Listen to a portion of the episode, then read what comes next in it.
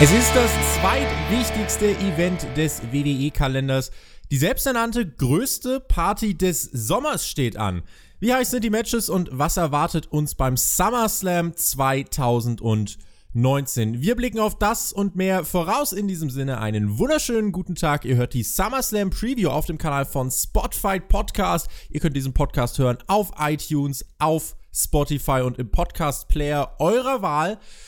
Nach Countdown 2, was am Donnerstag erschien, gibt es jetzt in den nächsten Tagen eine Menge Betrieb auf diesem Kanal mit SummerSlam, mit NXT und auch mit dem Rückblick dann auf den SummerSlam am Montagmorgen. Also bleibt dran. Und außerdem ist heute auch ein besonderer Tag, denn es gibt das erste Mal auf diesem Kanal Deutschlands pessimistischstes Podcast-Team, kann man es so nennen? Ich weiß es nicht. Wir sind auf jeden Fall auch mit hierhin umgezogen. Das erste Mal bei Spotfight Podcast Team Edeltoaster. Hallo Björn.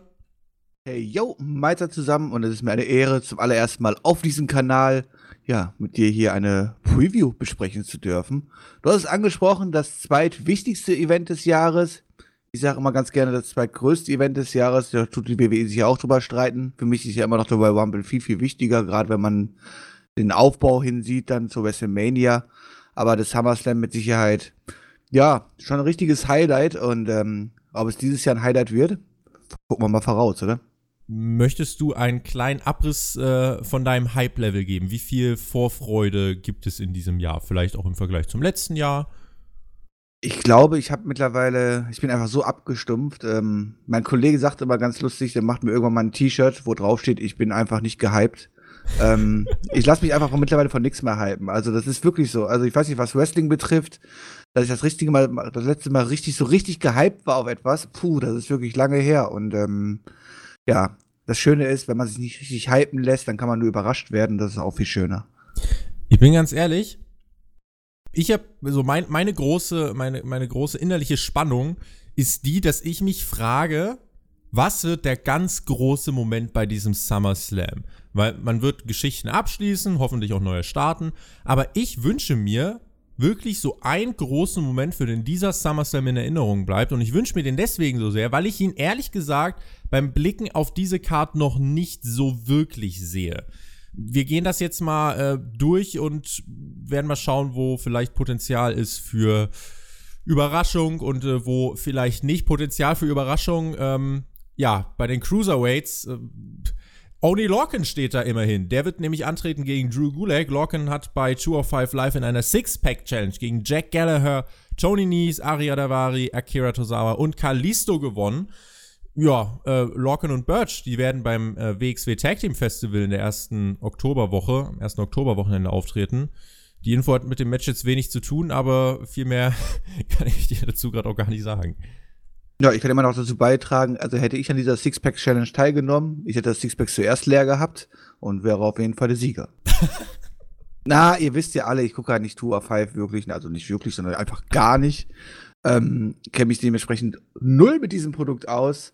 Äh, kann natürlich ein bisschen was über Gulag, äh, Gulag sagen oder Oni Lorcan, aber sagen wir mal ehrlich, come on, eigentlich interessiert das wahrscheinlich auch keine Sau und ähm, naja, ob es jetzt hier eine Titelverteidigung gibt oder nicht, selbst das ist wahrscheinlich 99% den Hörern fast egal, oder? Wie gesagt, wer Oni Lorcan mal live sehen will, äh, erstes Oktoberwochenende WXW Tag Team Festival. Ähm, ich glaube, das können wir an der Stelle mal erwähnen. Tatsächlich, ich habe auch, ich kann dir nicht sagen, wer gewinnt und so. Das wird das Tour of Five Live Match sein, wie es immer ist. Ich kann mir auch vorstellen, dass halt in der Pre-Show landet. Ähm, es wird bestimmt gut aber das Publikum wird wohl nicht so wirklich involviert sein. Das könnte beim nächsten Match anders sein, denn ähm, ja, der Hometown Hero tritt auf. Trish Stratus versus Charlotte Flair. Charlotte warf Trish vor, dass sie damals äh, gegangen ist, als sich das Frauenwrestling weiterentwickelt hat. Trish wiederum forderte Respekt, weil sie den Weg für Charlotte und alle Momente, die sie überhaupt in ihrer Karriere hat feiern können, geebnet hat. Legende gegen Superstar der Gegenwart, das ist eins von diesen äh, zwei damals gegen heute Matches auf dieser Card. Was erwarten wir hier? Und hatte ich diese kurze Story, so lange ging es ja jetzt wirklich nicht, ich glaube zwei Wochen, ähm, hat dich das irgendwie abgeholt? Naja, immerhin hat man es geschafft, in den zwei Wochen nicht allzu viel verkehrt zu machen. Äh, die Story ist ja eigentlich ja nur durch Laberei aufgebaut worden. Aber das haben sie eigentlich ganz gut gemacht. Ich meine, wir haben immer mit Trish Stratus und Charlotte Flair ja wirklich, ja, Kampf der Generation gegeneinander, aber wirklich die beiden Top-Mädels gegeneinander. Das muss man einfach mal ganz so sagen. Also, das ist eigentlich so vom Aufbau her, hat sie WWE relativ leicht gehabt. Sie haben es auch leicht gehandhabt, äh, haben es nicht zu kompliziert gemacht. Und eigentlich gibt es hier gar, gar nichts groß dran auszukritisieren. Und ähm, ich glaube sogar, dass das ein ganz ordentliches Match wird. Also, ich meine, Trish Stratus war wirklich damals ja, zu ihrer Zeit einer der besten Damen, die wir hatten. Und ähm, Charlotte Flair, ich glaube, da streiten sich zwar die Geister drum halt so, aber ich behaupte ja immer halt und bin auch fest von überzeugt, ist eigentlich mit die beste Wrestlerin, die wir auf dieser ganzen verdammten Welt haben, die aktuell aktiv ist. Man kann sie hassen, man kann sie mögen. Ich mag sie ja ziemlich sehr. Und ähm, eigentlich, ja, von diesen ganzen Diven-Ansetzungen das ist so etwas, worauf ich mich so ein bisschen zumindest drauf freue. Schließlich ist es frisch, wenn man das so hart sagen kann, ja. Es ist ein einmaliges Ding. Ähm, das, Match wird, das Match wird bis jetzt keine 20 Minuten gehen oder so. Und ähm, ich glaube schon, dass Charlotte Flair und äh, Twitch hier ein ordentliches Match äh, geworkt kriegen. Und der Aufbau war ja eigentlich auch ganz okay, halt so. Ne? Es war zwar wirklich nur ein paar Labersegmente, aber die hat man gut umgesetzt, hat ein bisschen drauf gehypt. Eigentlich ganz okay. Ich glaube, das wird auch eine relativ kurze Geschichte. Wer Fan von Trish Stratus ist, der wird sich hier, glaube ich, auch noch mehr auf das Match freuen. In mir löst es jetzt nicht so viel aus. Ähm, also ich hätte jetzt auch kein Problem damit gehabt, wenn Charlotte in irgendeinem anderen Match gestanden hätte. Aber ne, wir sind hier in Toronto, das ist Trish Heimatstadt. Und äh, sie bekommt vor ihrer Heimkulisse dann wohl auch ihr letztes Wrestling-Match. Sie hat ja gesagt, äh, sie wird danach nicht mehr in den Ring steigen und wie du es gesagt hast, ich glaube, allzu lang wird das wohl auch nicht gehen. Und wir sind uns, denke ich, einig, wenn wir sagen, Charlotte muss das Ding ja trotzdem ohne Zweifel ähm, gewinnen, oder? Ja, keine Frage, ne? So ein kleines bisschen Fackelübergabe so von, von der vorigen Generation auf die neue. Ähm, klar muss hier Charlotte Flair gewinnen. Ob es das letzte Match ist von für Stratus, lassen wir mal hingelegt, äh, hingestellt. Spätestens, wenn wieder irgendwie ein Damen Rumble ansteht oder so, wird sie eh wahrscheinlich nochmal ausgepackt und angerufen und holt sich nochmal einen kleinen Paycheck ab. Naja, in Saudi-Arabien kann sie sich den ja nicht abholen. das äh, ist ja den Umständen dort geschuldet. Vielleicht in 20 Jahren dürfen Frauen dort auch äh, an öffentlichen äh, Vorstellungen teilnehmen und auftreten. Äh, eine Frage noch, ähm, wenn wir sagen, Charlotte gewinnt, was macht denn Charlotte dann?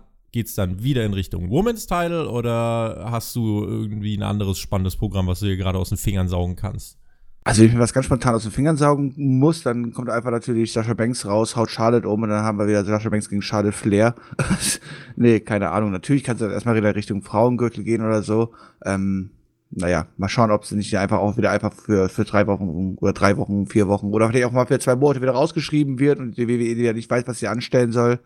Das weiß man ja bei dieser Damen-Division eh nicht so ganz. Ähm, aber Charlotte ist halt nur mal einer der fucking Top-Frauen, die die WWE hat und die muss man gescheit einsetzen und die muss eigentlich prinzipiell auch immer irgendwie um den Titel herumschüren. Ein anderes Match, in dem es heißt damals gegen heute, das ist das Aufeinandertreffen. Wir haben das, ähm, oder als erstes hat der Wrestling Observer berichtet, dann gab es das Ganze bei Spotify, drei Tage später gab es das Ganze dann bei Raw. Dolph Ziggler wird beim SummerSlam nicht auf The Mist treffen, wie das äh, auch schon mehrfach tatsächlich von WWE auf Social Media angekündigt war. Nein, Sigler hat am Montag einen Vertrag unterschrieben für ein Match gegen eine Legende. Und diese Legende heißt äh, in dem Fall nicht Shawn Michaels, sondern Goldberg. Goldberg. Und ich habe einen ganz interessanten Kommentar äh, online gelesen. Da hieß es dann, wenn Goldberg zurückkommt, soll er doch wenigstens gegen den Jobber antreten. Und jemand hat lustigerweise darauf geantwortet, tut er ja. Ähm, kurzer Rückblick, Segler hat bei Extreme Rules, ich glaube, in 17 Sekunden gegen Kevin Owens verloren. Jetzt ist natürlich fast schon die spannendere Frage, schafft Goldberg das schneller? Ähm, Björn, wird das jetzt einfach nur ein Moment fürs gute Gewissen nach, dem, nach der Saudi-Schmach gegen den Undertaker für Goldberg oder wird das der, wird es der Aufbau für äh, den nächsten Top-World-Champion Dolph Ziggler? Also 1996 hätte ich darauf getippt, ja, es geht schneller als 16, äh, 17 Sekunden. Problem ist 2019, Goldberg ist ja auch nicht mehr der schnellste da wird es natürlich hart sein, die beiden Moves in dieser Zeit durchzubringen. Ähm, aber tatsächlich, ja, wird dieses Match wohl nicht allzu lange gehen und Dolph Ziggler wird die nächste schnelle Pay-Per-View-Niederlage kassieren. Aber schließlich wurde er doch die Wochen, letzten Wochen aufgebaut. Gegen äh, Ali. gegen Mustafa Ali, ja, so traurig wie es ist halt so, ne? Oder mit, mit Tritten gegen HBK. Ähm, ja, also man muss es einfach mal so sagen. Vermutlich ist Goldberg hier der zweitgrößte Star auf der Card. Das stelle ich einfach mal so doof in den Raum. Und das, obwohl er ja. nie die letzten Jahre groß aktiv war oder irgendwas halt. Und das, was wir von ihm vor ein, letzter Zeit von ihm gesehen haben, ich brauche nur an das Undertaker-Match erinnern und sowas halt so. Huh, große, großer Unfall alles. Ähm, aber immerhin haben wir hier mit Dolph Ziggler jemanden, der ihn durchs Match ziehen kann, was unter zwei Minuten laufen wird, wenn man das so sagen darf. Ähm, ja, ich meine, Dolph Ziggler ist jetzt hier in dem Fall nur das Fallobst. Jeder, der glaubt, dass es hier irgendwie Goldberg zurückkommt, ähm, damit er ja Ziggler aufbauen kann oder was und Ziggler hier jetzt hier einen großen Sieg bekommt, da glaube ich ja nicht dran. Ich glaube ja eher, dass wir echt Goldberg auch in nächster Zeit noch öfters zu sehen bekommen. Schließlich muss die WWE Quote machen. Gerade auf den Hinblick, ähm, ja, wenn es dann Richtung SmackDown und neuen Sendeplatz und alles geht. Und deswegen glaube ich auch nicht, dass es hier Goldbergs, Goldbergs letzter Auftritt sein wird. Ähm, wir werden ihn mit Sicherheit in Saudi-Arabien sehen und ähm, ja, langsam müsste Goldberg auch mal wieder ein bisschen was für sein eigenes Standing tun, was Siege angeht. Und dementsprechend wird hier Dolph Ziggler reines Fallobst sein. Und ähm, ja, ich sag mal, zwei Minuten, dann ist aber auch Feierabend, ne? Also Bier, Jackhammer, gute Nacht. Ich freue mich, wenn äh, das Verletzungsrisiko geringer ist als äh, in Saudi-Arabien. Ich glaube, das wäre schon mal äh, eine Genugtuung. Ja, man zermatscht Sigler für Goldberg. Goldberg, der den Sieg eigentlich ja nichts weiter abgewinnen kann als Selbstwertgefühl und einen anständigen Paycheck. Ein Mehrwert für die Zukunft von WWE sehe ich in dem Match nicht, überraschenderweise. Ähm, aber die Reaktionen beweisen ja auch die Klicks auf YouTube und so weiter, dass äh, der Name Goldberg einfach zieht. Und wenn WWE was braucht, dann ist es Zugkraft. Und wenn man Größte nicht, Star, den die WCW herausgebracht hat, ne, mit Sting. Ja, und wenn man äh, eben jene Zugkraft äh, hat, dann nimmt WWE die auch. Und wenn man eben diese Zugkraft auch nicht in den eigenen äh, gegenwärtigen Reihen hat, dann kann man, solange äh, sie eben noch aufrecht stehen können, auf diverse ältere Männer und Frauen zurückgreifen, die beim Publikum eben noch irgendeine Emotion auslösen. Ob das jetzt die Lösung für die Zukunft ist, die Beurteilung überlasse ich an dieser Stelle jedem selbst. Eine Lösung für die Zukunft, die hat auch Bailey gesucht, denn die hat einen Herausforderer, besser gesagt eine Herausforderin gesucht für die SmackDown Women's Championship und beim SummerSlam wird sie also treffen auf Amber Moon. Bailey hat ja beim Money in the Bank Pay-per-View den Koffer gewonnen und eingelöst. Sich dann äh, ja, zuletzt gegen Alexa Bliss und Nikki Cross durchgesetzt und nun trifft sie also beim SummerSlam auf ihre neue Herausforderin Amber Moon. Die Story war dann zuletzt davon geprägt, ähm, dass sich beide eigentlich immer mal wieder helfen wollten in den Wochenshows aber vom anderen als Dankeschön jeweils äh, eins übergezogen bekommen haben. Ich glaube, so viel mehr Inhalt bietet diese Story dann auch nicht. Also es gab jetzt keine richtige Erzählgrundlage oder habe ich da was verpasst? Björn. Nee, da hast du nicht sehr viel verpasst, ne? Das eine Mal hat Ember Moon Bailey angegriffen, nächste Woche hat Bailey Ember Moon angegriffen nach dem Match. Eigentlich sind es ja ganz dicke Freundinnen. Das war's quasi. Frauenwrestling at its best, Storytelling at its best. Und ähm, ja, Bailey ist halt, also wie, wie eiskalt mich mittlerweile eine Bailey lässt, das ist halt unfassbar. Also Bailey kommt mittlerweile auf so ein Niveau an von mir, von Wendy Orton, die kann sie einfach nicht mehr sehen und alles, was sie quasi macht, ist auch einfach mega langweilig und ja, Ember Moon kann einem hier so ein bisschen leid tun. Die kommt einfach nicht in die großen Spots rein. Jetzt kann man die sagen, ey, großes SummerSlam-Match und so, ist doch irgendwie großes Spotlight und so weiter. Aber es zieht halt einfach nicht. Und ich glaube, auch in diesem Match werden die Zuschauer wahrscheinlich ähm, ja, in den ersten Reihen Nasenpopel sitzen und auf ihre Handys starren, aber keine Sau wird interessieren, was dort passiert. Vielleicht tue ich mich da auch groß täuschen halt so, aber in dem Fall, puh, ähm, ja, wenn ich das mit dem anderen großen Match vergleiche oder den anderen tiefen Matches, die wir hier auf der Karte haben, wo wir natürlich auch eine Homequote äh, ähm, Dame dabei haben und die andere Dame einfach mega over ist und so, ja, fehlt einfach Bailey und leider auch Ember Moon aufgrund ihres Bookings leider sämtliches ja, Zug, Zugpotenzial und ähm, ich glaube, das wird einfach hier so nebenbei abgespeist. Und eigentlich Bailey wird wahrscheinlich auch verteidigen, oder? Ja, eigentlich ist Baileys Run nämlich zu kurz, um zu enden, wie ich finde. Andererseits für Amber auf dem Papier ja ein großer Moment, äh, beim SummerSlam erstmals äh, im Main Roster einen Titel zu gewinnen. Das Match kann ordentlich werden. Es sind ja beides definitiv Wrestlerinnen, die in der Lage dazu sind, äh, ein Match zu worken. Aber mit einer intensiven Geschichte hätte man hier einen möglichen Titelwechsel auch entsprechend aufbauen und groß wirken lassen können. Denn diese Geschichte fehlt mir im Moment. Ähm, und deswegen halte ich es auch für wahrscheinlicher, dass, dass Bailey verteidigt. Denn der Rahmen äh, wäre eines Titelwechsels, wie ich finde, eben nicht würdig. Das würde ein bisschen untergehen, wirkt dann wahrscheinlich auch fast so ein bisschen random. Und äh, ich glaube, für Moons ersten Titelgewinn wäre das doch eigentlich ein bisschen schade. Jetzt können wir nur hoffen, dass sich dann jetzt in der Zeit nach dem SummerSlam in der Fehde noch irgendwas weiterentwickelt, dass wir eine persönliche Ebene und Grundlage erreichen. Nicht einfach nur dieses Ich attackiere dich, du attackierst mich. Denn das ist dann wahrscheinlich wirklich ein bisschen sehr platt. Und ähm, ja, wir schauen mal, inwiefern sich da dann noch nach dem SummerSlam etwas ändern wird. Also ich würde mein Geld auf Bailey setzen, wenn ich Geld hätte. Ich würde mein Geld auch auf Bailey setzen. Natürlich kann immer mal was passieren, ja. Es kann da zum Beispiel auch mal, ähm, also ich glaube, ich hoffe zumindest, dass diese Fehde wirklich gar nicht so groß weitergeht, weil sie zündet halt einfach null. Ähm, klar kann man da noch Fahrt aufnehmen. Vielleicht ist es auch einfach nur da, um was anderes Großes aufzubauen. Ich meine, wir haben ja immer noch Leute wie Sascha Banks im Hintergrund, die auch irgendwann mal wieder eingesetzt werden müssen. Und ähm, wie wäre es, wenn wir einfach mal wieder kreativ eine kleine Storyline machen, dass sich Bailey und Sascha Banks nicht mögen? Äh, naja, schauen wir mal. Vielleicht gibt es ja wirklich einen Eingriff oder irgendwas halt so, aber da glaube ich auch das, ganze, das Spannendste am ganzen Match, ob irgendwas ja nebenbei passiert, was Neues aufgebaut wird. Das Match selber.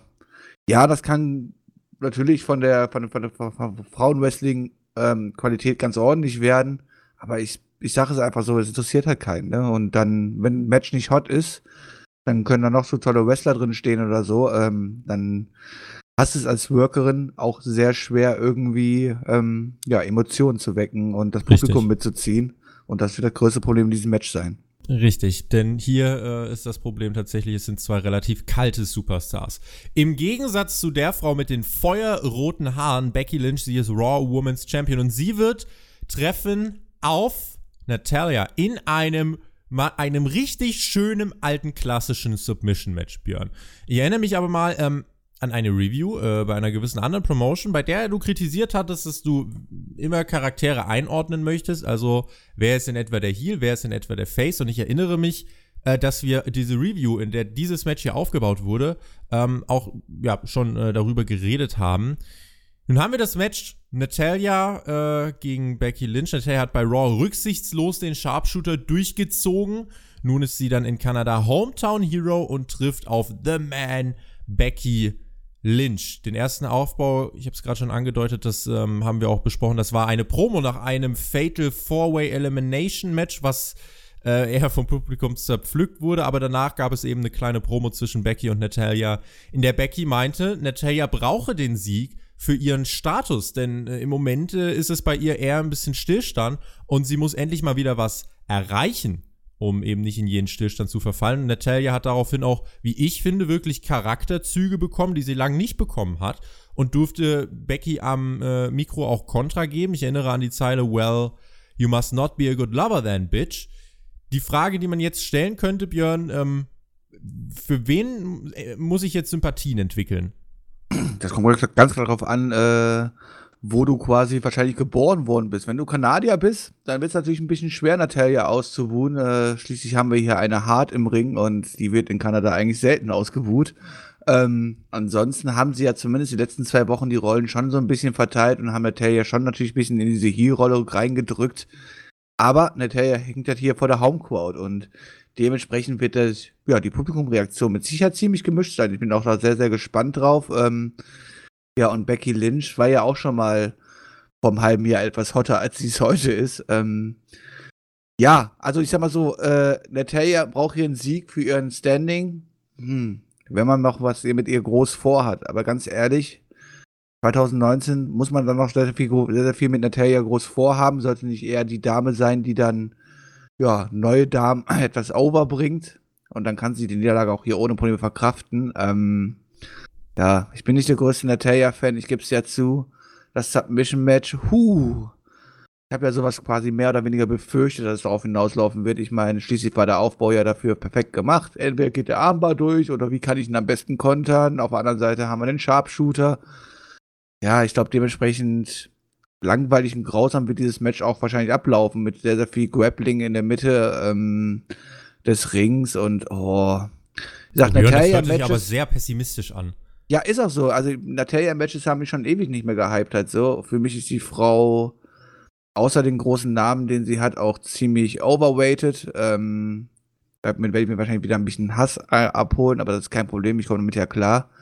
Ich sag, Becky Lynch könnte viel, viel cooler wirken, als sie es aktuell tut. Sie wird da wahrscheinlich auch so ein bisschen von Warnens mit runtergezogen. Das muss man einfach ganz klar so sagen. Und der Darstellung, wie man sie als Pärchen dort dargestellt hat und alles. Ähm, ja, viel von The Man ist nicht mehr übrig geblieben. Äh, wenn man jetzt auch noch hier, hier einen zweiten Gürtel nimmt, ich glaube, dann würde das noch, noch viel, viel schneller abkühlen. Von daher muss hier meines Erachtens Becky Lynch sich auch nochmal durchsetzen. Weißt du, womit ich rechne? Ich glaube tatsächlich, dass wir hier eine Art Screwjob erleben könnten. Einfach äh, Montreal Screwjob? ein, ein, ein, ein Toronto Screwjob, ähm, der aber ähnlich ablaufen könnte, denn äh, ja, Becky wäre dann den Titel los.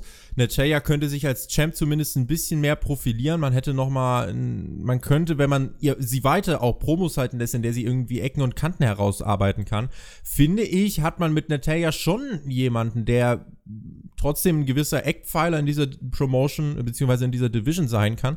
Und warum jetzt nicht mal wirklich auch so ein bisschen Oldschool-Booking? Natalia als so ein bisschen Veteranen bekommt jetzt den Titel von Becky Lynch, wird jetzt in den nächsten Monaten wirklich auch mal etabliert und darf den Titel auch äh, vielleicht nochmal im Rematch dann gegen Becky auch verteidigen.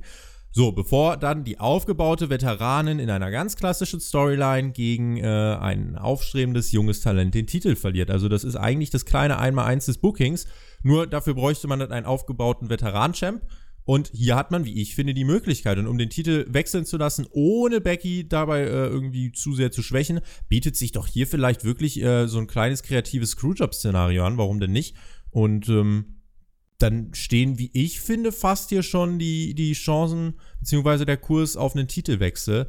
Das Match an sich, gut, es kommt drauf an, wenn man jetzt wirklich einfach dann äh, 15 Minuten im Ring liegt und versucht, äh, sich am Bein des anderen anzuklammern, dann äh, wird das wahrscheinlich tatsächlich nicht so berauschend, aber vielleicht gibt es auch einfach mal so, so ganz äh, nettes, klassisches äh, Match, bei dem halt ein bisschen Körperteile bearbeitet werden und ähm, du hast die verschiedenen Dominanzphasen und dann erst am Ende geht es dann in die Submission-Phase hier äh, mit hinein. Für mich tatsächlich auch mit dieser Story gehört das noch äh, zum besseren Teil der Card. Ja, gut. Ich bin halt nicht der größte Frauen-Wrestling-Fan und vielleicht ist das alles ein bisschen zu negativ. Und natürlich ist Natalia eine absolut grundsolide und sehr, sehr gute Workerin. Das möchte ich nur mal herausstellen. Ja, ob es mich dann hypen wird, lasse ich mal irgendwie zurückgestellt. Und ja, natürlich könnte man Taylor jetzt hier den Titel geben und dann kann sie gegen ein junges Talent wie zum Beispiel Lacey Evans, wo ist eigentlich die eigentlich oder so? Nein. Die hat jetzt dreimal in Folge verloren, die darf jetzt eigentlich nichts mehr. Die darf jetzt eigentlich gar nichts mehr. Ja, die sollte auch jetzt mal Wrestling lernen, das wäre vielleicht ja. gar nicht schlecht, ne? Ähm, ja, nee, natürlich kann man das sowas machen, halt so, wäre natürlich sehr, sehr klassisch, aber sorry, dann wäre Becky halt sowas von. Ich meine, die ist eh schon abgekühlt ohne Ende. Wenn ihr Becky jetzt auch noch in Anführungszeichen gegen eine alte Dame wie Natalia den Titel verlieren lässt, wäre das, glaube ich, nicht irgendwie sehr gut für ihr Standing und würde mir nicht so gefallen, halt so. Ähm, du kannst natürlich auch die junge Dame gegen eine, gegen eine Hotte The Man overbringen. Ob jetzt irgendwie Natalia die Person sein muss, die The Man auf die Strecke bringt, naja, ich weiß nicht. Klar kann man das standingmäßig machen, auch wenn man da in die Vergangenheit schaut und so. Es, es wäre okay, es würde mich jetzt aber wirklich äh, noch mehr vom aktuellen Frauenkader wegrücken lassen, als ich eh schon bin.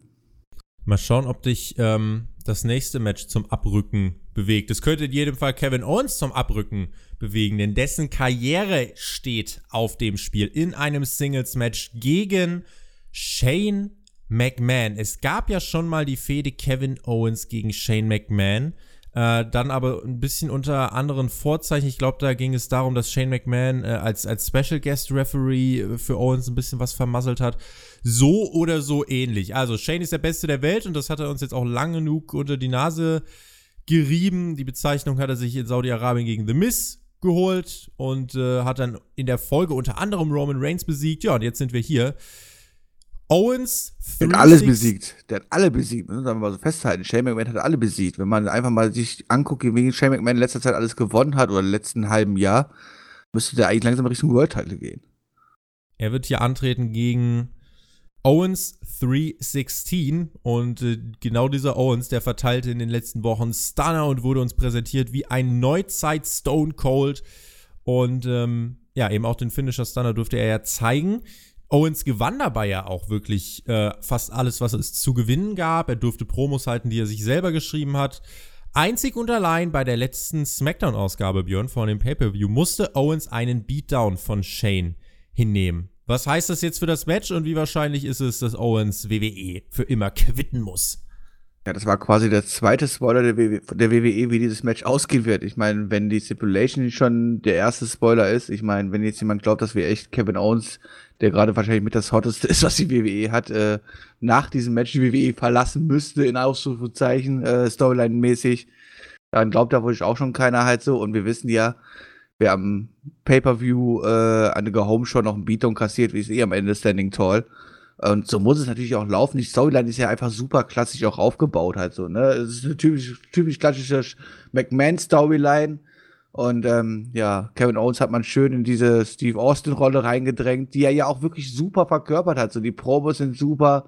Er darf ja auch ein bisschen frei Schnauze reden. Das wirkt alles, er zieht richtig cool.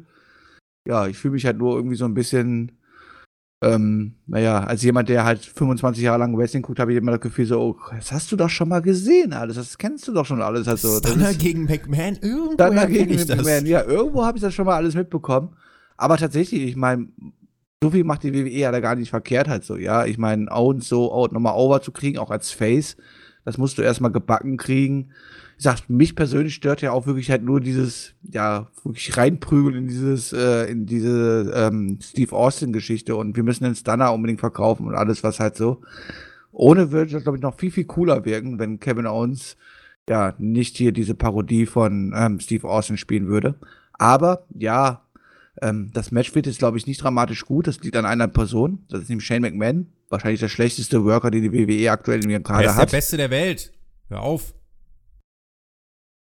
Ich frage dich dann noch mal am äh, Sonntagmorgen, wenn, wenn du ihn wieder fünf Minuten schlagen und treten gesehen hast. War ja auch ein ganz grausamer Beatdown. Björn, allein Woche. diesen Satz gerade auszusprechen, hat mir wehgetan. Ja, es tut mir leid. Es tut mir leid für dich. Äh, manchmal muss man auch lügen können. Ja. nee, aber äh, also vielleicht gewinnt diese Story auch noch ein bisschen an Brisanz dadurch, dass wir, also klar, die Story ist, äh, wenn Kevin Owens verliert, ist er weg. Aber vielleicht sehen wir ja auch so ein bisschen Licht am Ende des Shane McMahon-Tunnels, oder? Weil nicht wenige sind ja der Meinung, Shane McMahon ist eher so die Sorte von Heel, äh, die einen eher zum Weg als zum Einschalten bewegt. Und Owens könnte hier seinen Aufstieg fortsetzen, also es wäre auch nur konsequent. Ähm, wenn er jetzt auch vielleicht einen Shane McMahon dann wirklich äh, in die Schranken verweist. Man hat bei SmackDown nochmal explizit herausgestellt, wenn Shane verliert, ist er nicht weg. Aber je nachdem, wie Owens das Match gewinnt, äh, kann man ja trotzdem irgendwie Shane erstmal ein bisschen rausschreiben. Man wird, glaube ich, auf jeden Fall damit spielen, so wie man das auch in den Promos jetzt angedeutet hat. Wird Owens ausgezählt oder lässt er sich disqualifizieren, weil er die Nerven verliert? Äh, bei Shane McMahon könnte ja auch die Leitung durchbrennen tatsächlich. Eingriffe wird's geben. Du, du kannst sagen, also du, äh, du McIntyre und Elias werden mit Sicherheit auch eine Rolle in diesem Match spielen. Können wir uns jetzt schon drauf freuen.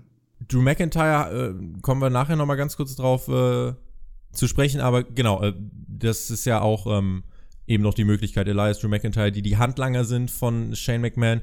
Ähm, das kann halt äh, tatsächlich mehr ein Angle als ein Wrestling-Match werden.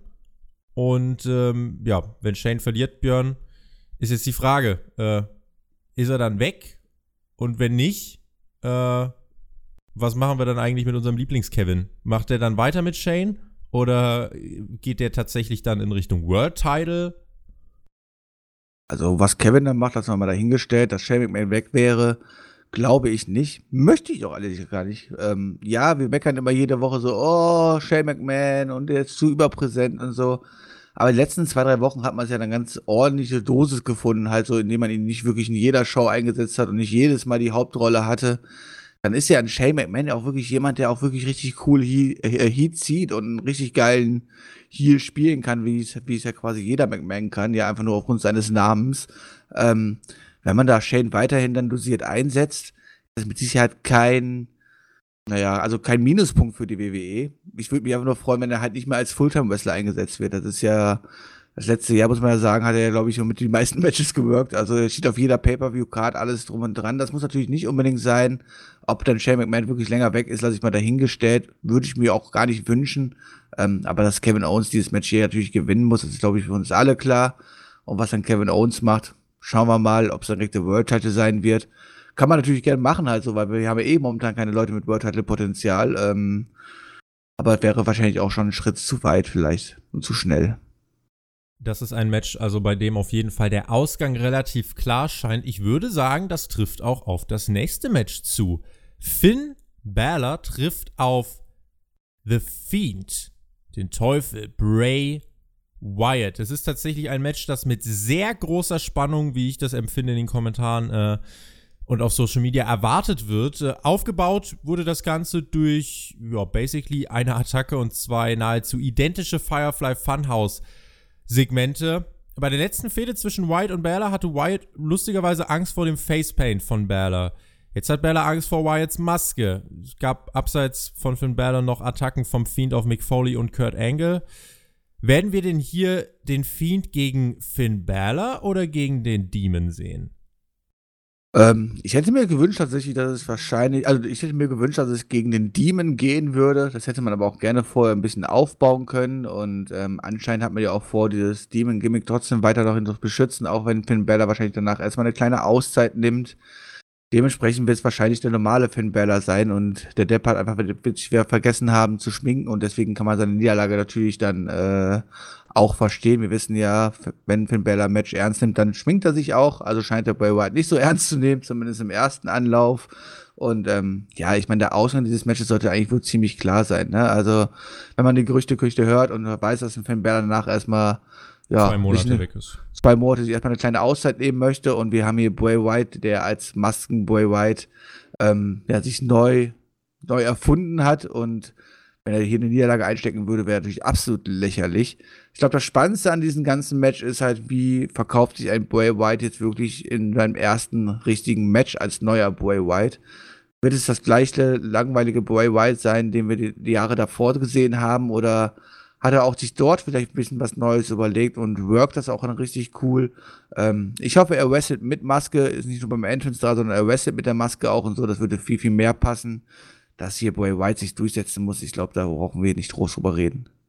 Ich finde halt, ein Sieg gegen den Demon hätte halt nochmal eine äh, deutlich andere Wertigkeit gehabt und ja, ähm, ja. die hätte man, gerade wenn Berda jetzt erst mal zwei Monate weg ist, ich finde, diese erste Niederlage hätte man für Wyatt tatsächlich auspacken können. Denn mit Wyatt bin ich ganz ehrlich der Meinung, entweder man geht den Weg mit Wyatt ganz oder gar nicht. Denn das Gimmick, was Wyatt hat, das ist nicht irgendwie für Midcard-Geplänkel gemacht, ähm, sondern das ist halt, wie ich finde, für mehr bestimmt. Der Sieg für Wyatt ist ungefährdet ähm, und ich bin auch gespannt, wie wird es im Match wirken. Denn im Moment lebt, oder es lebt ja bisher in den Segmenten eigentlich alles davon, dass die Atmosphäre in der Arena zusammengewirkt hat mit den Lichteffekten, es wurde abgedunkelt.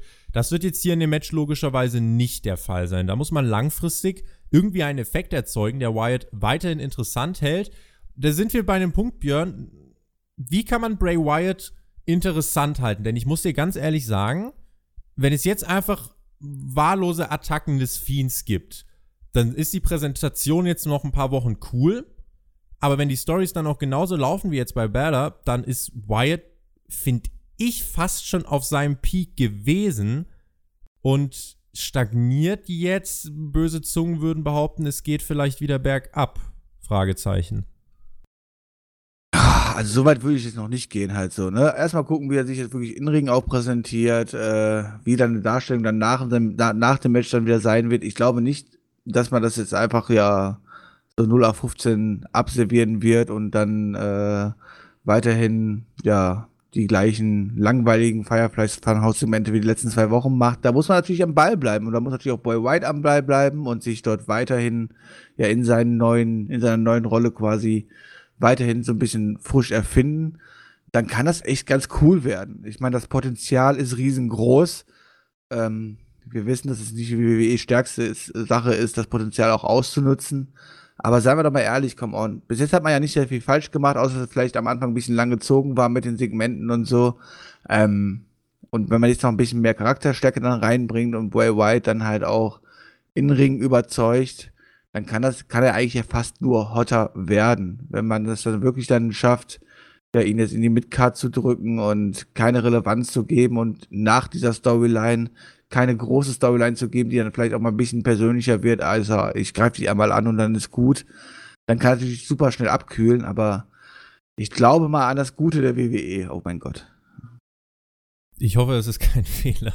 Ja, er muss halt jetzt ganz einfach als was richtig Großes präsentiert werden und brauchte eben neben dem Sieg beim SummerSlam, wie ich finde, halt irgendwie noch so einen großen Moment. Also er darf das, also klar, das Match soll er gewinnen und natürlich hat man alles richtig gemacht, denn äh, das ist äh, unter anderem auch für mich eines der zwei großen Highlights äh, bei diesem Event für mich. Ähm, also der, der zwei einzigen Highlights für mich, muss ja auch ein bisschen pessimistisch sein. Ähm, ja, und jetzt ist halt die Frage. Ich habe nämlich noch ein bisschen gescherzt und mir gedacht, warum nicht einfach diesen Bray Wyatt nach dem Main Event einfach mal gegen Brock Lesnar eingreifen lassen, Wyatt in die Position für einen Universal Title bringen. Du musst sowieso, wenn Rollins jetzt äh, verlieren sollte, davon gehen wir dann aus, äh, brauchst du ja irgendwie ein Programm für Lesnar für den Herbst. Und warum nicht mal mutig sein? Und mit einem solch innovativen und einzigartigen Charakter, du, diese Kombination Firefly Funhouse und Fiend, das ist halt, das ist auf einem hohen Niveau, finde ich. Das ist auch eine Gratwanderung, aber die hat man bisher äh, sehr gut gemeistert.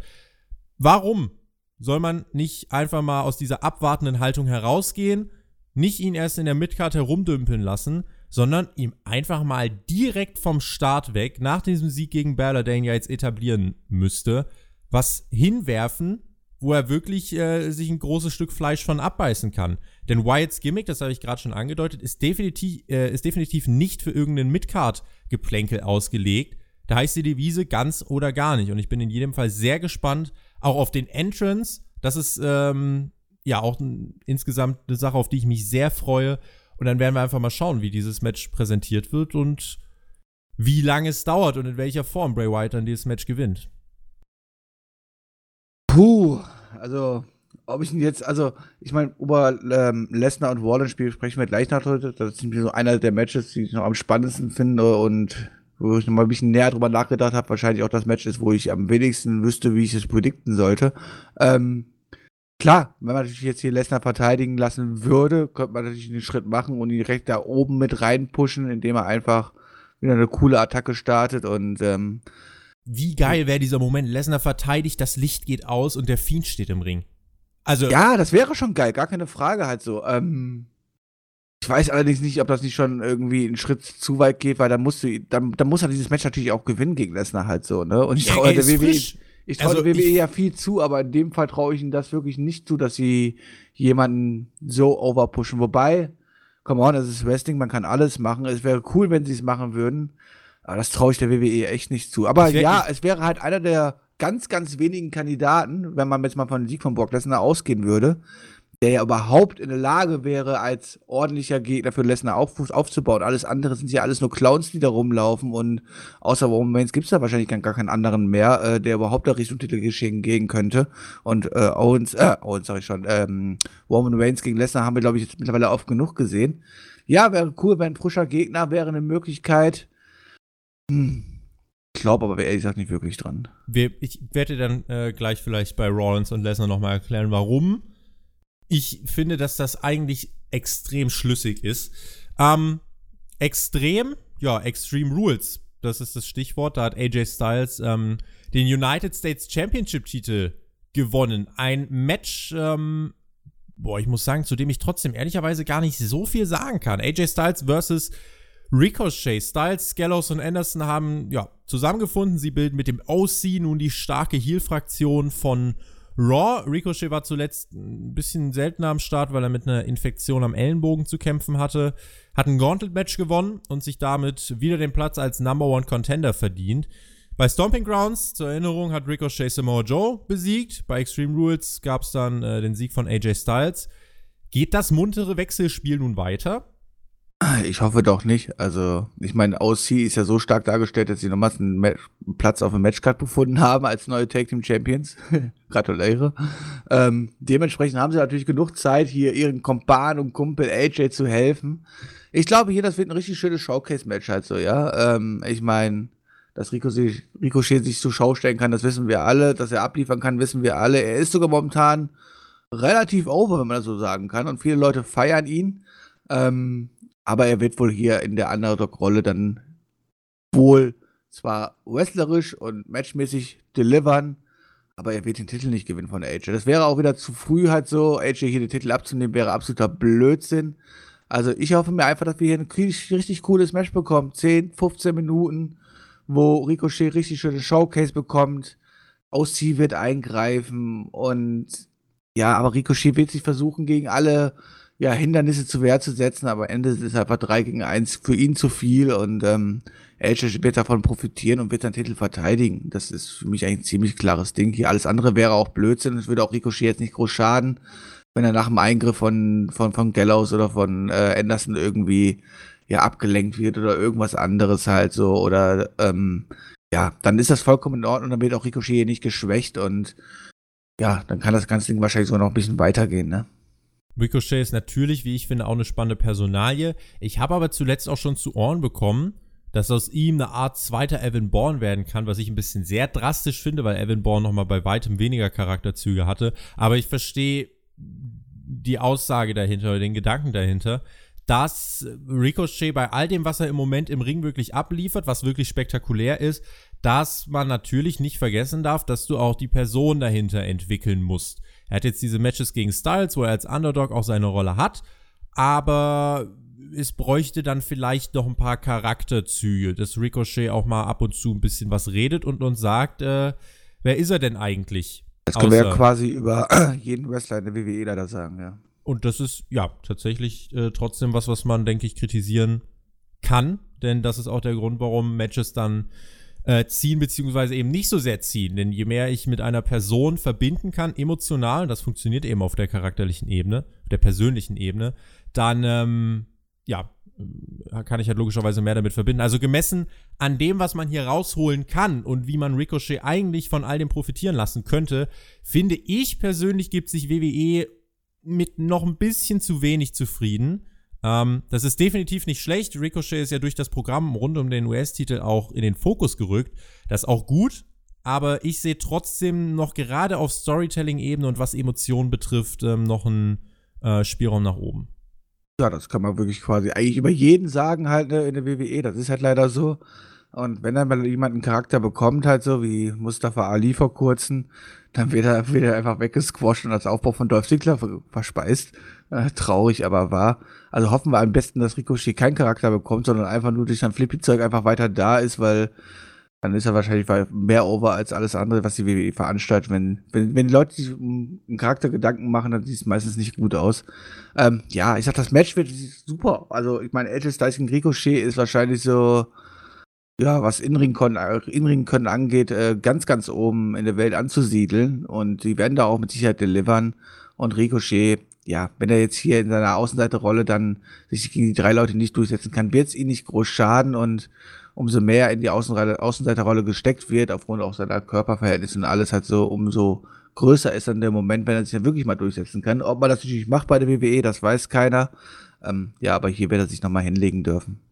Bevor wir gleich über die letzten beiden Matches reden, Björn, lass uns noch kurz was anderes einstreuen. Das Pendant zum US-Titel, der Intercontinental-Titel, der ist Stand jetzt, wir nehmen das Ganze auf am Freitag, der steht noch nicht auf der Card. Shinsuke Nakamura und Ali wären da am ehesten in Betracht zu ziehen. Ali bei SmackDown, wie wir es angesprochen haben, gegen Dolph Ziggler verloren. Heißt, der hat jetzt eigentlich gerade nicht so viele Argumente, zumal bei Smackville hat er schon gegen Nakamura verloren. Ähm, weißt du denn noch, wer letztes Jahr im Intercontinental-Titelmatch beim SummerSlam stand? Soll ich dir sagen? Sag's mir lieber, ja. Seth Rollins und Dean Ambrose, äh, mit Dean Ambrose an seiner Seite, besiegte Dolph Ziggler mit Drew McIntyre. Hype. Drew McIntyre Hype. ist noch ein ganz nettes Stichwort, denn lang hieß es, der könnte beim SummerSlam antreten gegen den Undertaker. Daraus wurde letzten Endes nichts. Jetzt fehlt er so ein bisschen mit Cedric Alexander. Ist zugleich der Handlanger von Shane McMahon und äh, ganz nebenbei, der wartet immer noch auf seinen ersten Pay-Per-View-Sieg seit November 2018. Ich glaube, den wird er hier in diesem, bei diesem Event nicht bekommen, ne? Ja, wenn man nicht auf der Karte steht, wird es schwer, ne? ja, das, also, das ist traurig, was man überlegt, als auch Drew McIntyre da letztes Jahr mit sich auch ziemlich hot gewesen ist zu diesem Zeitpunkt. Was dann daraus geworden ist. Und jetzt, ja, bist du der Handlanger von Shane McMahon und Felix gegen Cedric Alexander. Also viel tiefer kannst du nicht mehr singen. Aber guck mal, sein Partner tritt an gegen Goldberg. Vielleicht ist es dann auch mal ganz gut, nicht auf der Karte zu stehen. Eine andere Paarung, Björn, mit der wir eigentlich noch gerechnet haben, die aber auch zu diesem Zeitpunkt, Freitag äh, nicht angekündigt ist, ist das Match Roman Reigns gegen Daniel Bryan. Sehen wir jetzt beim SummerSlam noch ein Match vom Big Dog oder wird man die Geschichte fortsetzen? Jetzt, wenn wir wissen jetzt ja, äh, Rowan und Bryan sind für die Attacken verantwortlich. Gibt es ein Angle? Gibt es ein Match? Welche Rolle spielt Samoa Joe? Björn, hilf mir auf die Sprünge.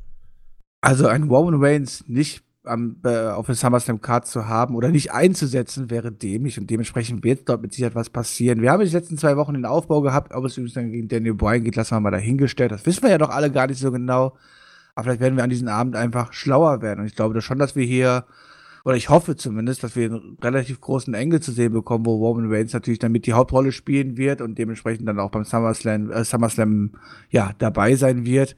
Ähm, ob, das jetzt, ob das so sein wird, dass man am Anfang der Show irgendwas schon macht und dann dieses Match dann noch im Nachhinein auf die Card ballert oder ob man es wirklich jetzt hier einfach nur nutzt, um ja, einen großen Engel zu präsentieren der dann auf die nächsten Wochen hypen soll und ähm, man dann das Match noch langsam aufbaut. Das weiß ich natürlich nicht, das wissen die meisten nicht, aber wie, ihr seid euch sicher, liebe Roman Reigns Fanboys, ihr werdet euren The Guy zu sehen bekommen. Und ähm, ja, da wird was passieren. Wahrscheinlich am Anfang in der Pre-Show. Vielleicht gibt es ja einen Mordanschlag, da wäre mal ganz frisches, oder? In der Pre-Show. In der Pre-Show, ja. Und dann wird der Engel vielleicht aufgelöst, wer es dann wirklich gewesen ist, ob es jetzt Rowan war, ob es Daniel Bryan war, ob es vielleicht auch jemand komplett anders gewesen ist oder aber vielleicht, ich meine, man kann ja auch mal wirklich ein bisschen um die Ecken denken. Vielleicht hat ja Samoa Joe auch einfach äh, mit jemandem zusammengearbeitet und der ist noch gar nicht so raus, wie wir immer alle denken und ist dann doch hier der Typ, der wirklich die Attentate gemacht hat und so. Da ist natürlich vieles offen und das ist cool. Das muss man aber sagen, das ist ja wirklich cool. Klar hätte man die ganze Storyline vielleicht noch ein bisschen besser präsentieren können. Ich denke gerade so an NXT und wie man dort ähm, eine ähnliche Storyline verkauft hat. Aber prinzipiell macht die WWE hier nicht sehr viel falsch. Ich meine, immerhin bauen wir mal ein paar Engels auf und immerhin haben wir mal was zu spekulieren und können mal ein bisschen über ja, eine Story quasi reden. Dass die Segmente natürlich alles andere als äh, toll waren und ziemlich creepy wirkten, vor allem wie sie dann auch produziert waren, lassen wir jetzt mal dahingestellt, aber immerhin versucht die WWE mal was und ähm, ja, Roman Reigns erstmal nicht auf der Karte zu haben, ist ja auch was Erfrischendes beim zweitgrößten Event des Jahres, aber er wird auftauchen. Man wird eine Storyline um ihn erzählen und da wird was passieren. Ich finde, wie eine Attacker-Story geht, das hat NXT eigentlich ganz gut bewiesen. Du hast gerade angesprochen, äh, vielleicht arbeitet Samoa Joe ja doch mit Rowan und äh, Brian zusammen. Ich kann dir sagen, mit wem Samoa Joe letztes Jahr beim SummerSlam zusammengearbeitet hat, nämlich mit AJ Styles. Dort stand Samoa Joe nämlich im WWE Championship Match. Und über dieses WWE Championship Match im Jahr 2019 wollen wir jetzt reden. Dort stehen nämlich in diesem Jahr Randy Orton und WWE Champion Kofi Kingston. So, Björn. Und ich sage dir, dieses Match ist nach Bray Wyatt mein zweitgrößtes Highlight auf dieser Card. Und ich hätte vor drei Wochen nicht Drogen gedacht, genommen oder was? War das Straight Edge, oder? Ich, ja. Und ich hätte mich vor drei Wochen auch äh, nie diesen Satz sagen hören. Ähm, ich kann dir sagen, diese 5 Minuten Promo-Paket von Kofi Kingston bei SmackDown in der letzten Ausgabe gehörten für mich mit himmelweitem Abstand zu den besten fünf Minuten in dieser gesamten WWE-Woche. Ja, und was hat man dort präsentiert? Man hat die alte Storyline von 2009 nochmal aufgegriffen und das ist der große Highlight dieser Storyline. Und hat ich mein, damit eine größere Grundlage für ein Match als bei jedem anderen Match. Eine Grundlage, die, wie ich finde, diesem Match eine Wertigkeit verleiht. Ja, keine Frage. Es hat auch seine Berechtigkeit, auf der Karte zu stehen. Das möchte ich auch gar nicht abstreiten. Ähm, aber trotzdem haben wir immer noch hier den Pancake-werfenden Champion, der gegen Wendy Borton Und antritt. Das langweiligste, was die WWE quasi aktuell 2019 hat. Ähm, ja, die Pros waren echt cool. Und dass man auch mal die Story von 2009 aufgegriffen hat. Damit hat man natürlich äh, endlich mal ein bisschen Fundament gesetzt, was, was den Aufbau des Matches bestätigt und alles. Gar keine Frage. Bin ich absolut bei dir. Aber halten tut mich dieses Match überhaupt nicht und ähm, auch der Ausgang muss eigentlich relativ klar sein. Ich meine, es ist überhaupt noch überraschend, dass wir beim SummerSlam sind und Kofi Kingston ist immer noch Champion. Das ist für mich eigentlich die größte Überraschung des Jahres. Ähm, brauche ich übrigens nicht, wenn ich ehrlich bin. Aber was ich noch viel, viel weniger brauche, ist im Jahr 2019 ein Wendy Orton als Champion. wenn wir jetzt da große Faces dann im Nachhinein dagegen stellen könnten, würde man sagen, okay, dann kann man Wendy Orton den, Ge Wendy Orton den Titel geben und dann kann er gegen einen großen Facer später wieder verlieren. Aber wir haben ja keine. Wir haben ja keine. Und das, was quasi so als Potenzial dastehen würde, wenn Wendy Orton hier den Titel gewinnt, da sehe ich halt echt kein Licht am Ende des Tunnels und äh, habe ich dann auch relativ wenig Lust drauf. Ähm, ja, dann kann lieber doch der Pancake werfende Kofi Kingston gerne seinen Titel verteidigen. Ähm, ja, worauf wird es hinauslaufen, ne? Wendy Orton wird mit Sicherheit einmal sein AKO durchkriegen. Kofi darf eh momentan aus allen auskicken, also wird er auch hier auskicken und wir wissen, der Trouble in Paradise ist der stärkste Finisher, den die WWE letzten halben Jahr hatte, nämlich dagegen gar keiner aus. Und ich glaube, hier muss auch einfach Kofi Kingston nochmal verteidigen. Ich möchte 2019 Wendy Orton nicht mehr als WWE Champion sehen. An dieser Stelle muss ich tatsächlich den Johnny machen. Ähm, du hast ja teilweise in deinen Aussagen schon genau das angesprochen, weswegen ich diese Fehde ja wirklich gut finde. Denn Randy Orton sagt ja auch, äh, Kofi Kingston, du bist dieser Pancake-werfende Champion, dich kann keiner ernst nehmen. Diese Fehde blickt zurück auf diesen Zeitraum um 2010 herum, wo Kofi meint, da hat er seinen Breakout-Moment erlebt, weil das erste Mal eine ganze Arena äh, seinen Namen gechantet hat. Aber seitdem hat er es nie geschafft, noch ein Level weiterzukommen, noch einen Schritt weiter zu gehen, weil Randy Orton seine Einflüsse hat spielen lassen, um Kingston am Boden zu halten. So, wie gesagt, Orton steht in dieser Story dafür, dass Kingston mit seinem Pancake-Gewerfe und Comedy-Gehabe rund um den New Day einfach kein würdiger Champion ist ein komplett valider und nachvollziehbarer Stichpunkt. Also, was will Randy Orton machen? Beim SummerSlam zeigen, er ist hier der ernstzunehmende Champion, ob es den Leuten gefällt oder nicht. Orton ist ja sowieso keiner, der irgendwie so richtig viel drauf gibt, was die anderen von ihm denken. Es passt ja auch zu seinem Gimmick. Also wird er das Kingston-Märchen jetzt beim SummerSlam beenden. So, und Kofi will beweisen, dass er jetzt nach dem Gewinn des WWE-Titels auf einer Stufe oder sogar drüber äh, steht im Vergleich mit Randy Orton. Also braucht Kofi diesen Sieg unbedingt. Und ganz ehrlich, das ist halt ein ganz großer Unterschied zu vielen, vielen anderen Matches auf dieser Card. Es wirkt nämlich so, als wäre der Ausgang des Matches von großer Bedeutung. Das Match ist wichtig, es geht um Titel, es geht um Prestige und solche Geschichten erzeugen mehr Emotionen als eine Titelfehde im Stile von Bailey und Ember Moon. Ja, bin und wir müssen uns, bei dir, ja wir müssen uns, glaube ich, nicht darüber unterhalten. Klar, das Match wird kein Fünf-Sterne-Klassiker. Und ja, wenn ich jetzt daran denke, wie die letzten Randy Orton-Matches liefen, äh, natürlich, das kann sehr, sehr langweilig werden. Aber in meinem Kopf habe ich jetzt trotzdem eine, eine gewisse Vorfreude entwickelt auf dieses Match, was tatsächlich absurd ist, das verstehe ich auch, äh, gemessen an dem, was ich hier sonst so sage. Aber es gibt eine, eine Geschichte, die, die irgendwie mich dazu bringt, über dieses Match nachzudenken. Und ich finde, das hat man bei, ähm, bei den, beim Match der beiden Rhodes-Brüder bei Double or Nothing gesehen. Du kannst ein, ein Match auch wirklich um Storytelling aufbauen, ohne die ganz große Wrestling-Action. Bluten werden äh, Kofi und äh, Orton jetzt natürlich nicht. Aber ich bin trotzdem der Meinung, du kannst dir auch wirklich was Intensives, Emotionales auf die Beine stellen, wenn du eine Match-Story entwickelst, die auch Elemente aus dieser früheren Geschichte ein Stück weit aufgreift. Und wenn es dir dann gelingt, das Publikum mitzunehmen, dann musst du gar nicht diese, äh, die in der ganz hohen Frequenz irgendwelche Monster-Spots abspulen, sondern du musst wirklich einfach gezielt Wrestling-Moves platzieren, dass sie mit, mit Nearfalls und so weiter einfach Emotionen erzeugen. Es ist klar profiliert, wer hier für was steht. Es ist definiert, warum der Sieg für beide wichtig ist und so funktioniert Storytelling im Wrestling. Und eigentlich ist genau das auch etwas, das selbstverständlich sein sollte. Vielleicht freue ich mich auch deswegen so sehr darauf, weil es bei WWE halt gar nicht mehr selbstverständlich ist. Ähm, aber trotzdem, muss wirklich ganz klar herausstellen, ich freue mich dank des Build-Ups wirklich auf dieses Match. Auch wenn ich weiß, das wird auch nicht die Breakout-Performance von Kofi Kingston. Äh, und ja, ich bin mir auch ziemlich sicher, dass Kingston sich hier durchsetzen wird. Aber trotzdem, äh, ich muss sagen, der Rahmen, ähm, der verdient ein dickes Extralob, auch wenn das irgendwie nur solche zusammengeschusterten Promo-Segmente waren. Das hat, das hat bei mir vollgezogen tatsächlich. Und deswegen ob man es glaubt oder nicht, ich habe Bock auf dieses Match. Also ich stimme dir wirklich zu 99% zu, was du gerade eben gesagt hast. Der eine Prozent ist halt so, dass ich nicht gehypt bin auf dieses Match.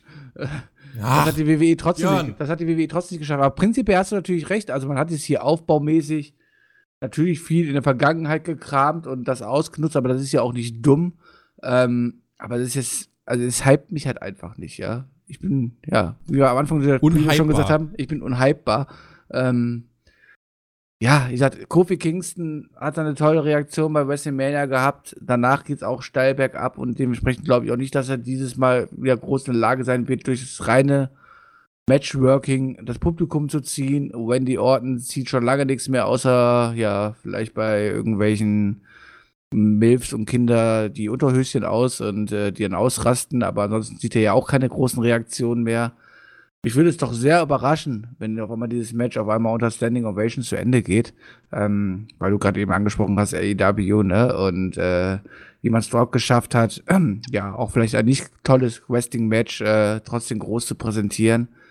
Da fehlt mir ein bisschen der Glaube dran, aber ja, prinzipiell haben sie hier nicht viel verkehrt gemacht. Das ist alles ganz ordentlich, das ist solide. Und ähm, das kannst du auch so auf eine SummerSlam-Card draufbringen.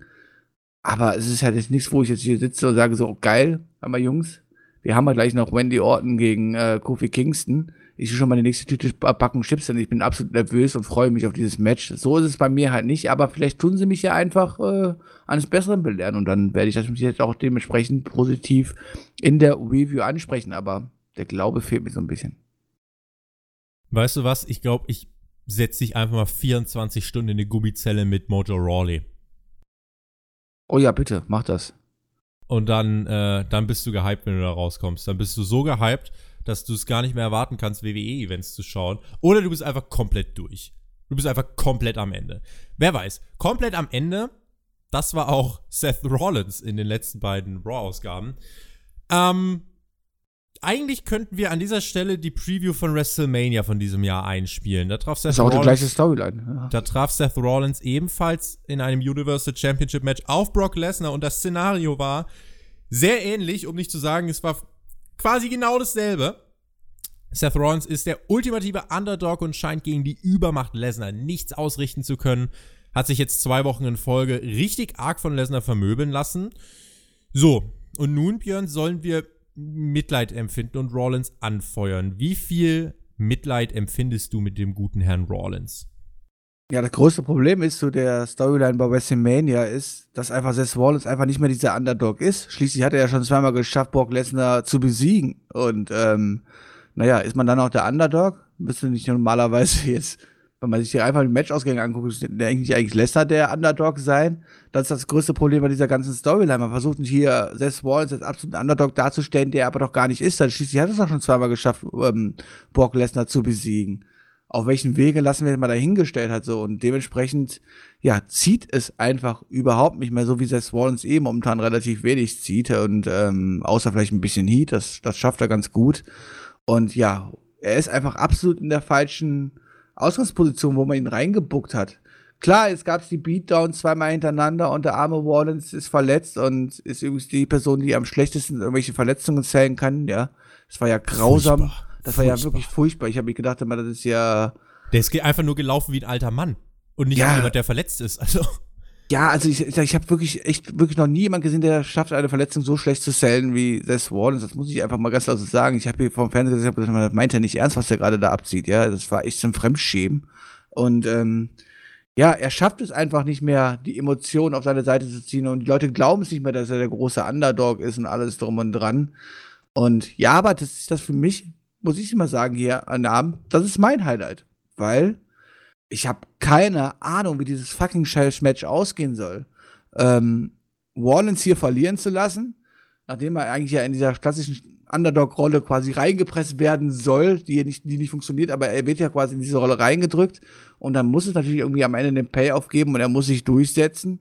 Auf der anderen Seite haben wir hier Lesnar, der eigentlich nicht, nicht zum dritten Mal jetzt gegen Rollins, glaube ich, hinlegen sollte und diesen auch wehtun würde und der einzige große Star in der WWE noch ist und dementsprechend auch diesen Gürtel weiterhin halten sollte. Ähm, ja, dieses Match ist für mich ein absolutes 50-50-Ding und ich habe keine Ahnung, wo die WWE damit hin möchte. Ist natürlich auch entscheidend, was sie dann in der Zukunft mit den beiden Leuten vorhaben. Ich glaube immer noch ehrlich daran, dass Lesnar hier verteidigt.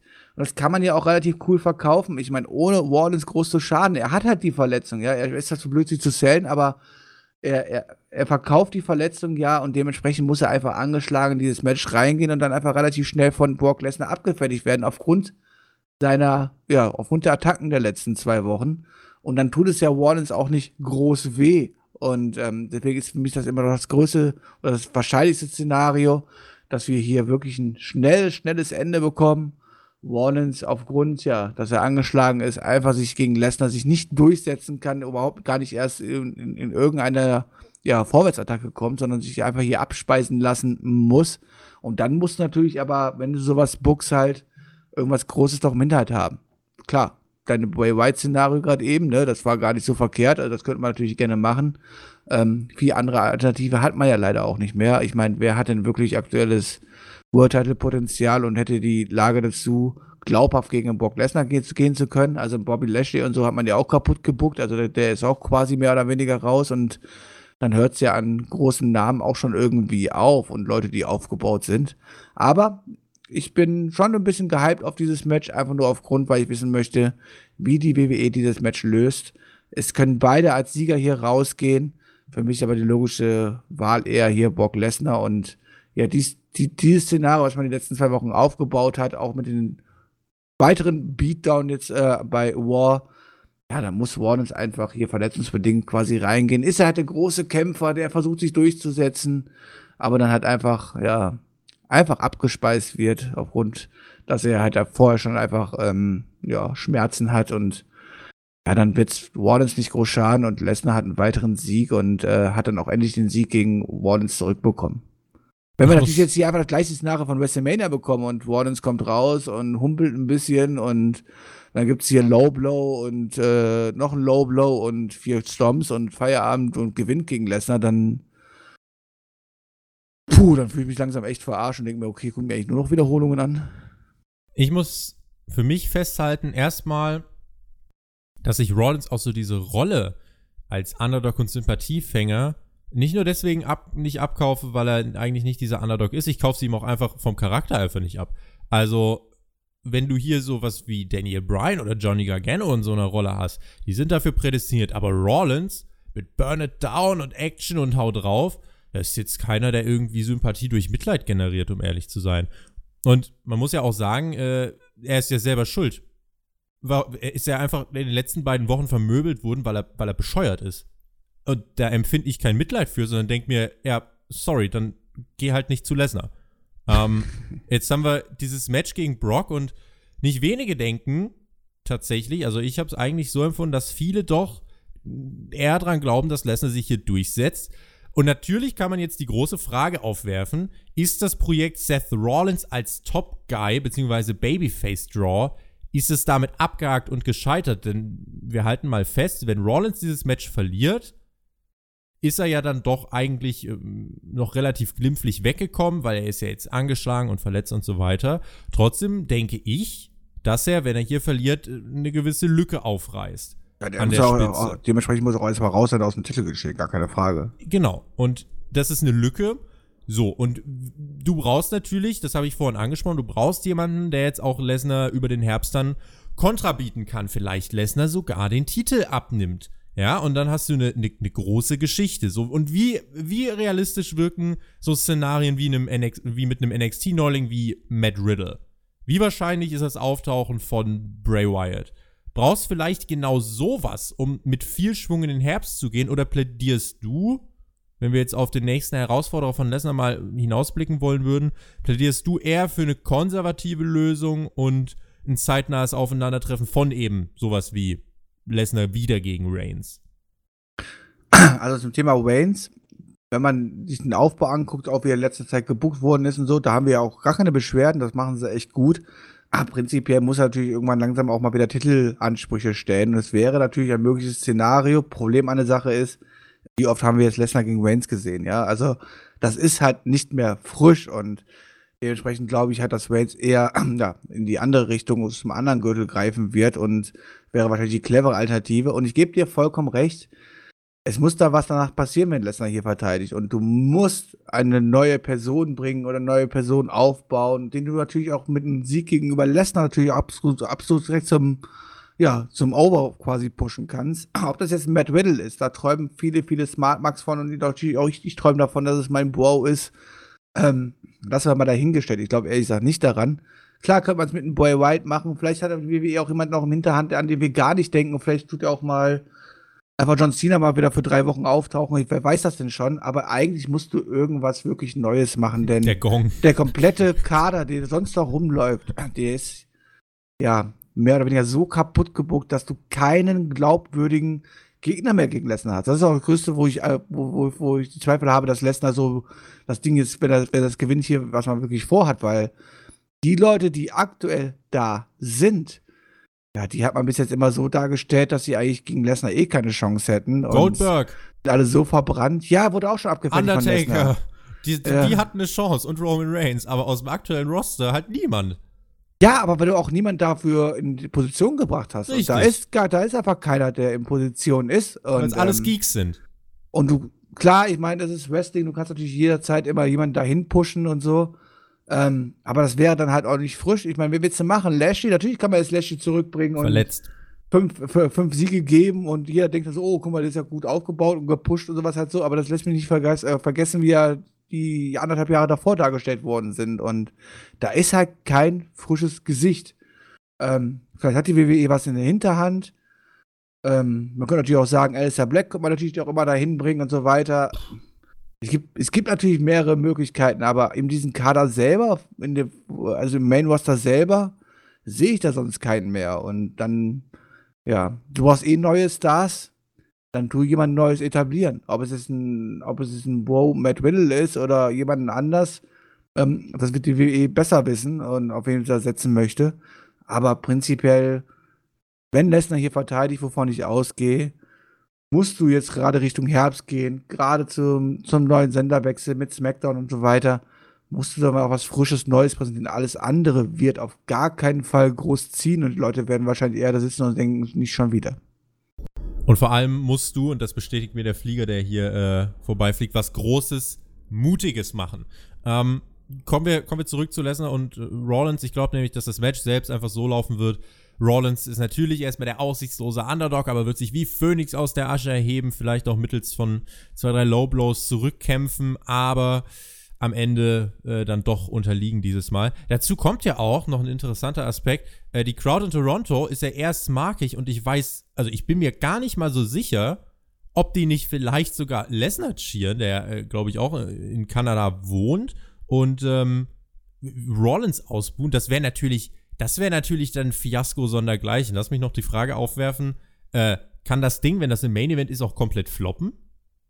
Ja, kann es. Also, wenn ihr die Storyline erzählt, dass Rollins verletzt ist, Lesnar zwei F5s macht, das Match beendet ist und danach kein großen Engel passiert oder irgendwas Neues, dann ist das ein ziemlicher Flop.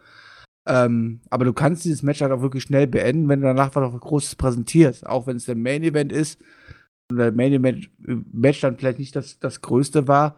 Aber es geht ja um das, was die Leute in, am Ende in Erinnerung haben, wie der Pay-Per-View endet. Und das muss nicht unbedingt ein Fünf-Sterne-Klassiker sein, den braucht ja auch keiner erwarten.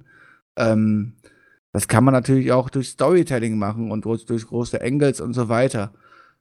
Warten wir es mal ab. Also ich glaube halt eher an dieses Szenario, dass Rollins wirklich ja, verletzt reingeht und das auch so dargestellt wird und dann einfach chancenlos abgespeist wird. Und aber dann musst du natürlich was anderes präsentieren. Wenn du halt hier keinen großen Fight präsentierst, dann musst du was anderes am Ende präsentieren, was es sein wird. Das ist die Aufgabe des Creative Teams. Der Creative Team, nicht von uns. Hier droht sich in jedem Fall Diskussionspotenzial an und ich bin gespannt, worüber wir nach dem SummerSlam diesbezüglich reden werden. Nicht, weil WWE uns hier eine so dramatische und fantastische Geschichte präsentiert, sondern weil man sich hier mehr und mehr eine Sackgasse mit Lesnar gebuckt hat und ich nicht einschätzen kann, inwiefern WWE derzeit über die kreativen Mittel verfügt, um sich selbst aus dieser wieder herauszumanövrieren. Könnte Björn. auch Hulk Hogan zurückbringen oder so, der gegen Lesnar antritt. So, und mit diesen Bildern im Kopf, ähm, ja, das ist die Karte SummerSlams. Wir haben, schätze ich, schon deutlich schlechtere SummerSlam-Cards gehabt. Das ist keine Katastrophe. Ähm, ich habe mit White und Kingston versus Orton zwei Highlights. Äh, der Rest, ja, würde mich jetzt ehrlich gesagt nicht zum Einschalten bewegen. Aber wir schauen mal, wie die WWE abliefern wird. Wir sind auf jeden Fall im, äh, am Montagmorgen live für euch am Start mit der SummerSlam Review hier bei Spotfight Podcast. Wir werden auch, ähm, Björn, uns im Laufe des Wochenendes nochmal hören, richtig? Das ist korrekt, denn schließlich ist, äh, wenn ein großer Pay-Per-View bei der WWE ansteht, auch immer ein großes Takeover auf dem Programm und ja, ich habe gesagt, ich lasse mich auf nichts hypen halt so, aber trotzdem bin ich irgendwie schon auf Takeover gehypt, obwohl es wahrscheinlich ja, wie die letzten zwei Male ich auch sagen muss, wahrscheinlich mit einer der schlechteren aufgebauten Takeovers sind und man denken kann, wenn man auf die Karte guckt, so, oh, das wirkt aber jetzt nicht groß. Aber hat uns jemals ein Takeover enttäuscht? Bisher noch nicht und ich bin ziemlich überzeugt, auch diesmal wird die WWE wieder delivern können und wir werden ein richtig cooles Event bekommen und wir beide haben die Ehre, das besprechen zu dürfen. Das werden wir tun am Sonntagmorgen live. Und wenn ihr dann nicht aufstehen wollt, bekommt ihr den Podcast natürlich im Laufe des Tages auf YouTube, Spotify, iTunes, wo ihr auch möchtet. Björn, das wird ganz fantastisch. In diesem Sinne, lassen wir es dabei bewenden. Ich bedanke mich äh, für das Zuhören. Ich bedanke mich bei dir fürs Dabeisein. Das war wie immer ähm, ganz fantastisch. Kein Zwei-Stunden-Podcast. Trotzdem, trotzdem finde ich, haben wir alles äh, ausführlich abgedeckt. Und ich würde dir an dieser Stelle die Schlussworte übergeben. Wir hören uns am Samstag, äh, in der Nacht von Samstag auf Sonntag, Schrägstrich Sonntagmorgen. Und bis dahin wünsche ich allen viel Spaß, sage auf Wiedersehen. Tschüss. Ja, danke für das Podcast mit dir. Es macht immer wieder Spaß und war auch echt mal cool, mal wieder einfach eine Preview zu machen. Ich meine, das haben wir ja auch schon länger nicht mehr getan, auch bei Perky damals schon länger nicht mehr gemacht und einfach nochmal alles zusammenzufassen, was eigentlich so quasi auf uns zukommt. Tatsächlich, allein nur von dir zuhören, ähm, bin ich schon mal zumindest mehr gehypt, als ich es vorher gewesen bin. Also ich glaube schon, dass wir hier eine ordentliche Show präsentiert bekommen. Wir werden hier ordentliches Wrestling bekommen, das bekommen wir bei der WWE immer. Und wenn es dann noch schaffen, jetzt auch noch coole Storylines aufzubauen und so. Ich meine, Thema, wir haben zwei neue Leute, die angeblich kreativ dort ganz, ganz oben am Berg sein sollen und das auch endlich mal spürbar wird dann wird es richtig cool. Potenzial hat der SummerSlam immer. Von daher freuen wir uns einfach drauf. Genießen die Show. Was dann da kommt, werden wir live besprechen. Also nicht, nee, stimmt gar nicht in dem Fall, ne? Ähm, werden wir nicht live besprechen, weil wir werden es in der Nach, äh, nach SummerSlam werden wir live besprechen tatsächlich. SummerSlam wird live gestreamt am Montagmorgen nach dem Event. Okay, dann bin ich raus. Das wissen die Leute ja. Die dann hört man dich aber bestimmt bei der Raw vs. SmackDown Review wieder. Mit, mit, Sicherheit. Ich werde meine, meine Meinung schon irgendwo auskürzen können. Auf jeden Fall. Das ist klar. Ihr könnt ähm, dem Jobber auch auf Twitter folgen oder auf Instagram. Wie findet man dich da? Einfach at der Edeljobber. Einfach at der Edeljobber. Ähm, kommt gerne vorbei. Gerade, naja, bei so Events twitter ich auch ganz gerne und ähm, liebe das Twitter-Game. Von daher Falls, falls das SummerSlam mich überzeugt, meistens die Action auf Twitter ist immer ganz unterhaltsam. Ähm, also einfach at der Edeljobber. Wo wohnt man dich da? At Tobi Texet, oder? Richtig. Ja, wunderbar. Also, wenn die WWE nicht delivert und die SummerSlam nicht delivert, also umso schlechter eigentlich die Show ist, umso besser ist das Twitter, ist, ist das Twitter-Game. Also von daher, dann schaltet einfach dort ein und genießt beides nebeneinander. Und ähm, ja, einfach drauf freuen. Wir haben ein cooles Wrestling-Wochenende vor uns mit, äh, mit Takeover und mit SummerSlam. Wir werden richtig coole In-Ring-Action zu sehen bekommen. Jetzt müssen wir nur noch richtig coole Stories kriegen und dann geht's doch aufwärts. Also von daher, es war mir eine Ehre, hier dabei gewesen sein. Es war mir eine Ehre, mit dir mal weniger als zwei Stunden quatschen zu können. Und ähm, dann hören wir uns beim nächsten Mal. Reingehauen.